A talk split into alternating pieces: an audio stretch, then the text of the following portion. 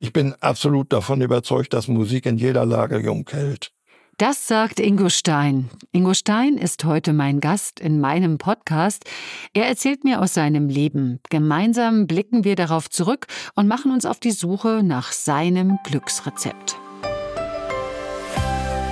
Hallo, ich bin Claudia Röttger. Ich bin Chefredakteurin vom Seniorenratgeber aus der Apotheke. Und ich bin selbst auch Apothekerin. Medikamente, die einem ein glückliches Leben verschaffen, die müssen leider erst noch erfunden werden. Und auch das eine Glücksrezept gibt es nicht. Denn ob man glücklich ist, hängt von ganz vielen verschiedenen Faktoren ab. Letztlich ist es ein Zusammenspiel von Zufällen und bewussten Entscheidungen. Und natürlich auch, wie man darauf blickt. In diesem Podcast erzählen mir die unterschiedlichsten Menschen von ihrem Leben. Sie alle eint, dass sie sagen, mein Leben ist glücklich verlaufen und wir alle können davon etwas lernen. Einen neuen Blick auf das eigene Leben.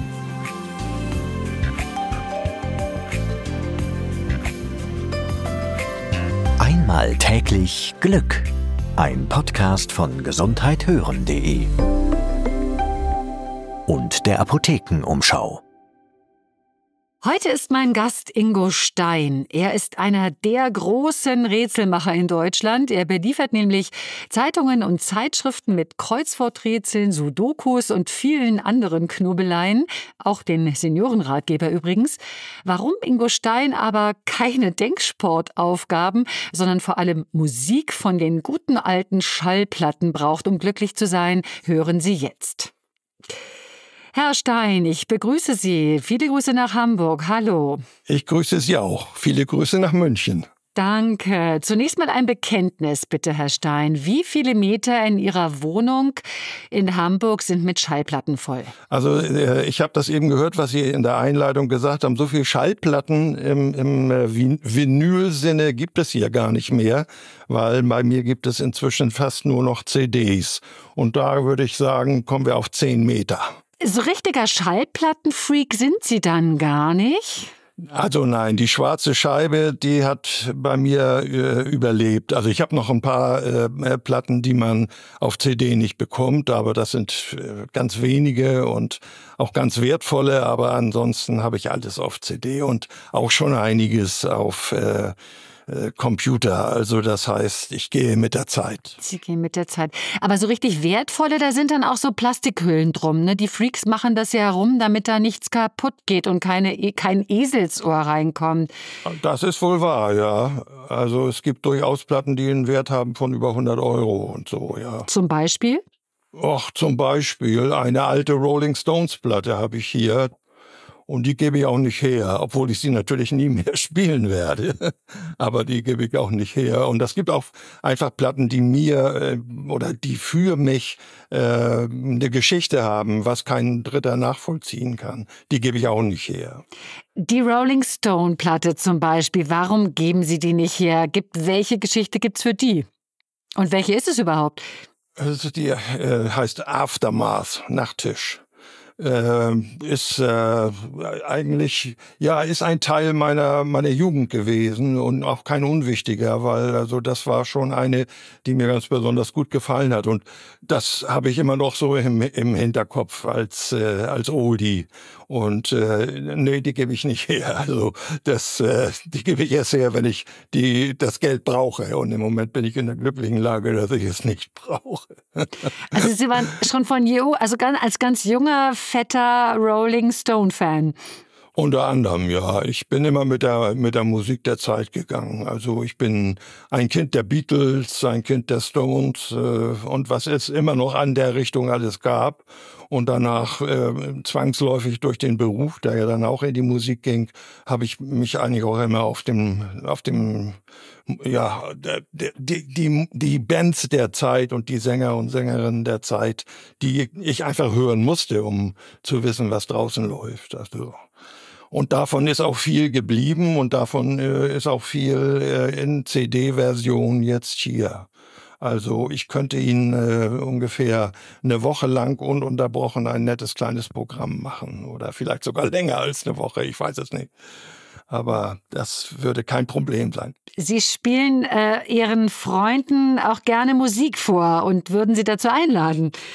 Also äh, es, äh, wahrscheinlich ist niemand von meinen Freunden so weit. Äh, bei mir geht es ja von Klassik bis äh, über Jazz bis hin zur, zur Popmusik, äh, bis hin zu Oldies und neuen Dingen. Soweit ist äh, unter meinen Freunden eigentlich niemand, der diesen breiten Bogen mitgeht. Das liegt aber auch daran, dass äh, Musik mein Beruf gewesen ist. Ich bin ganz einfach viel interessierter als der Durchschnittshörer, der morgens sein Radio anmacht und, und das entsprechende hört, was die senden. Und äh, ich kann da ein bisschen mehr ausholen, weil ich habe auch spezielle Dinge, die mir gut gefallen und die sendet kein Sender. Also das ist äh, Minderheitenprogramm, wenn Sie so wollen. Also Sie brauchen wirklich das, was Sie zu Hause haben, damit Sie das hören können, was Sie glücklich macht. Das wollte ich nämlich wissen. Welche Schallplatten legen Sie oder CD legen Sie ein, wenn Sie sich glücklich fühlen, wenn der Moment richtig gut ist? Das ist nicht so einfach zu beantworten. Also ich sag mal, wenn ich etwas äh, müde und verschlafen bin und möchte gerne wieder ein bisschen wacher werden, dann kann hier auch schon mal ACDC laufen. Äh, nicht sehr oft, aber es kann passieren oder Led Zeppelin oder ähnliches in diese Richtung. Aber äh, wenn ich jetzt zum Beispiel genau umgekehrt, wenn es irgendwie ein äh, anstrengender Tag war und äh, man ist noch so, so aufgeregt oder so an, angekratzt so und ich muss mich dann so ein bisschen zur Ruhe äh, setzen, dann äh, gibt es eigentlich bei mir nur einen Künstler und das ist Ray Conniff. Da klingt was ganz, da geht ein großes Fenster auf bei den Namen. Ist das, hört sich jetzt so an, als ob das so ein ihr Herzensbube ist. Ja, das ist mein Herzensbube. Und habe ihn auch hm, kennengelernt in den 60ern und wir sind eigentlich so zum Schluss richtig befreundet gewesen. Und äh, ich bin noch immer mit seiner Tochter äh, befreundet. Seine Frau ist leider auch kürzlich verstorben. Also äh, ich bin da auch gern gesehener Gast in der Familie gewesen, was mich immer sehr glücklich gemacht hat.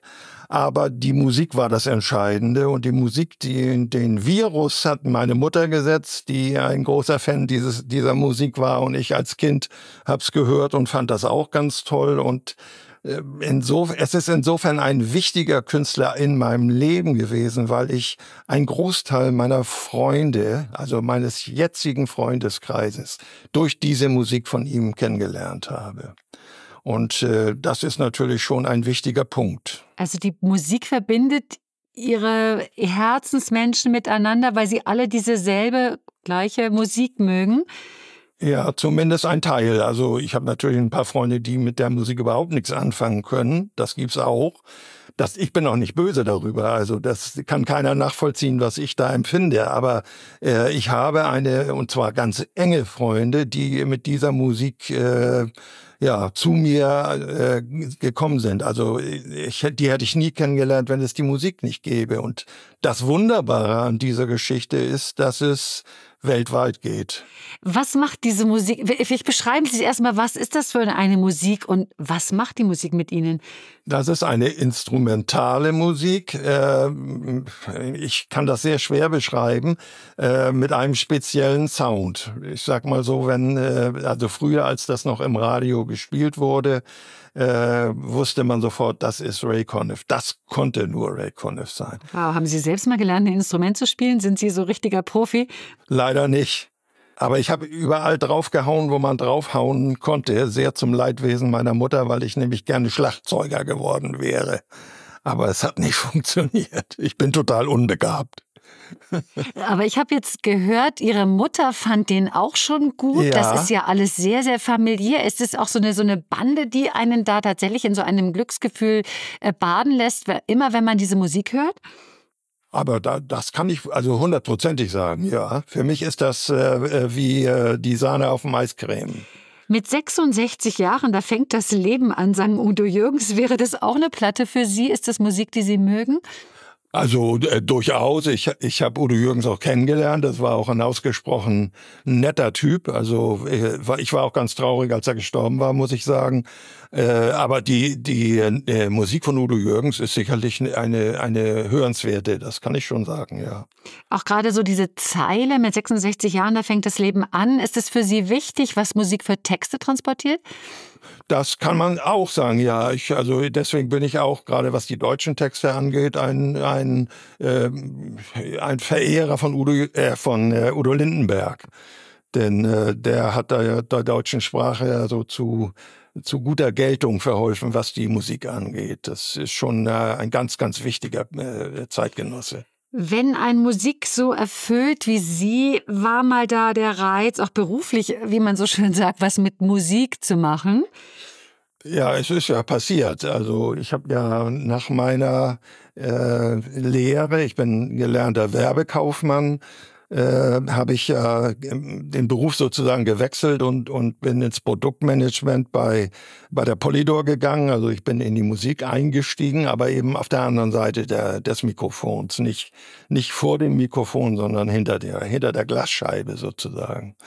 Und äh, das war mein ganzes äh, Leben, zu, bevor ich mich selbstständig gemacht habe. Selbstständig gemacht, war das, äh, war das ein ganz wichtiger Plan dabei? Also die, die Selbstständigenmachung war eigentlich immer mein Plan, aber ich habe nicht gewusst, in welchem Beruf das passieren würde.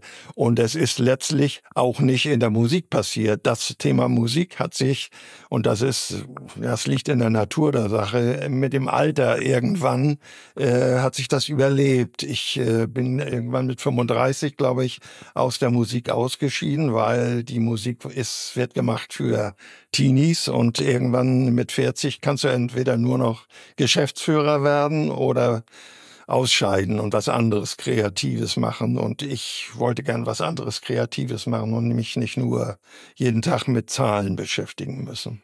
Aber diese, dieses Gefühl von ein bisschen Rebell sein, weil man eine bestimmte Musik hört, auch wenn sie die Mutter schon gerne gehört hat, bleibt dann doch erhalten, weil man damit sich irgendwie jünger fühlt auch? Also das trifft auf mich nicht zu. Ich bin, ich habe nie das, äh, ich wollte nie Rebell sein. Wirklich nicht. Ich bin ein ruhiger Vertreter. ich musste auch gegen nichts rebellieren, weil es äh, mir im Prinzip mein ganzes Leben lang gut ging. Das Jungbleiben, weil man dann doch sagt, Mensch, es ist ja jetzt bei Ihnen äh, doch eine ganze viele Jange, Jahrzehnte Fan sein. Äh, Sie sind ein treuer Fan, haben Sie gesagt. Äh, bleibt man dann in einem bestimmten Lebensgefühl auch, wenn man eben da genau diese Musik auflegt und hört?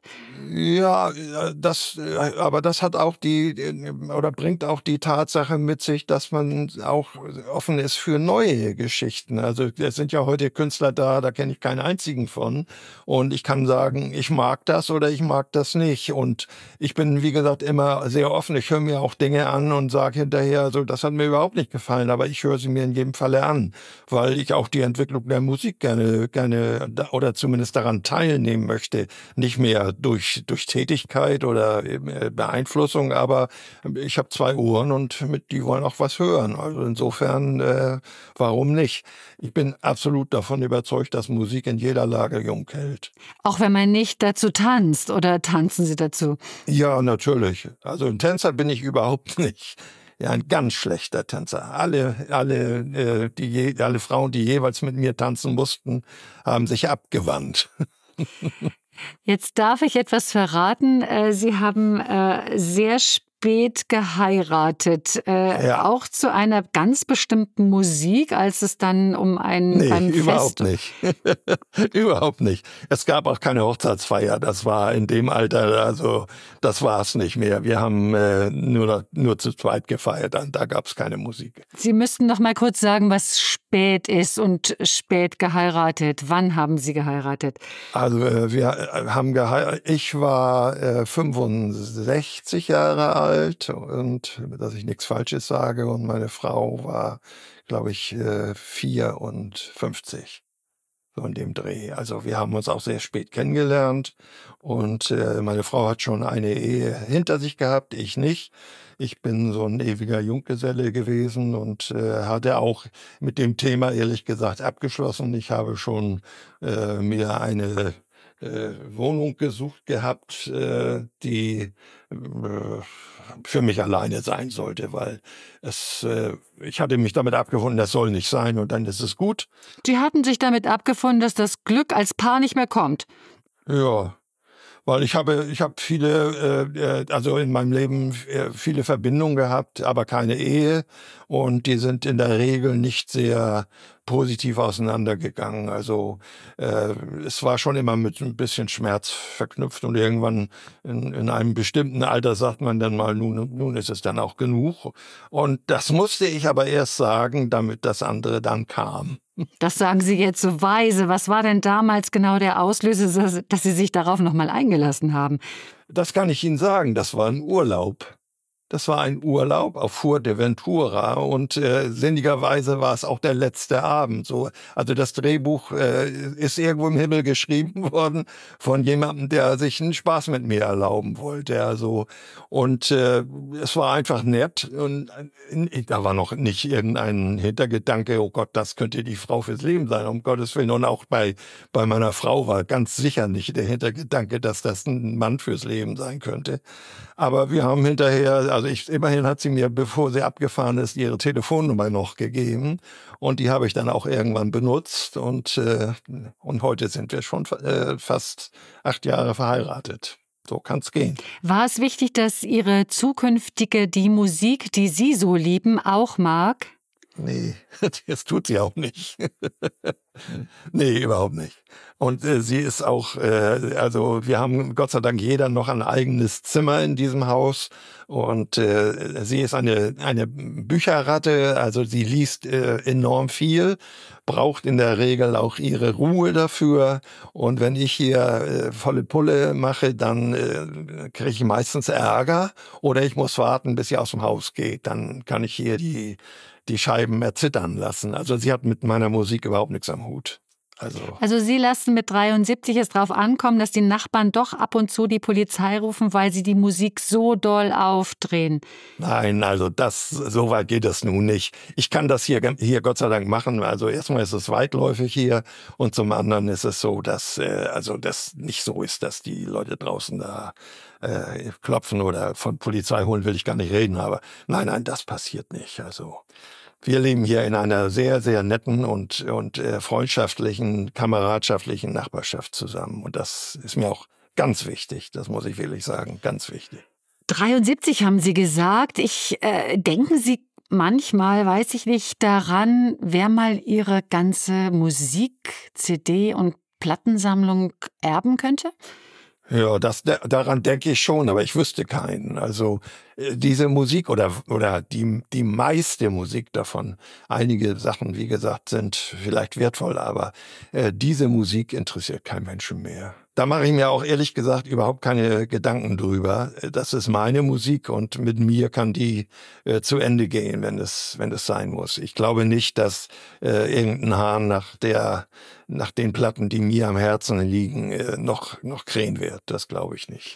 Wenn ich Ihnen so zuhöre, muss ich sagen, würde ich den, vielleicht den, das Intro etwas anders sprechen jetzt. Also die Musik macht Sie glücklich, ja, aber die Liebe hat es erst so richtig rund gemacht, dass Sie so richtig glücklich sind. Wie glücklich sind Sie oder fühlen Sie sich auf einer Skala von 1 bis 10? Also ich würde immer die höchste Stufe nehmen. Ich, ich bin äh, rundum äh, glücklich. Ich, äh, ich bin ein Privilegierter, das muss ich Ihnen wirklich sagen. Und so fühle ich mich auch und dafür bin ich unendlich dankbar. Und äh, insofern, ich habe keinen Grund, irgendwelche Einschränkungen zu machen. Und die Wehwehchen, die jetzt so langsam kommen, klar, ich äh, habe hier eine dicke Arthrose, die mich äh, äh, ziemlich nervt, muss ich sagen, und mich auch einschränkt in meiner Bewegungsfreiheit. Die, die würde ich gerne loswerden, aber äh, das macht mein, mein Glück nicht, nicht kaputt oder, oder schmälert das. Also ganz bestimmt nicht. Ich bin total glücklich. Wenn Sie Ihrem jüngeren Ich rückblickend einen Tipp geben sollten, wie das geht mit dem Glück, was würden Sie dem jungen Ingo sagen? Demut. Immer, immer demütig sein. Das ist das, was meine, meine Eltern mir beigebracht haben und das habe ich auch angewendet. Da kann man, wenn man demütig ist, kann man sehr schwer unglücklich sein.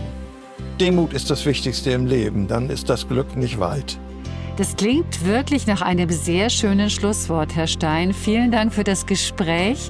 Herzliche Grüße nach Hamburg und natürlich an Ihre Frau. Und ich bin gespannt, äh, wenn ich in Hamburg bin, komme ich mal vorbei. Und dann hoffe ich doch, dass Sie mir mal was vorspielen von Ihrem Musikidol. Das mache ich gerne, was Sie wollen. okay, ich danke Ihnen auch. Vielen Dank, Herr Stein. Ja, und äh, wir hören voneinander. Das tun wir. Tschüss. Wenn Sie auch jemanden kennen, der eine spannende Glücksgeschichte zu erzählen hat oder nach einem besonderen Glücksrezept lebt, dann schreiben Sie uns doch an redaktion.gesundheithören.de. Einmal täglich Glück. Ein Podcast von gesundheithören.de und der Apothekenumschau.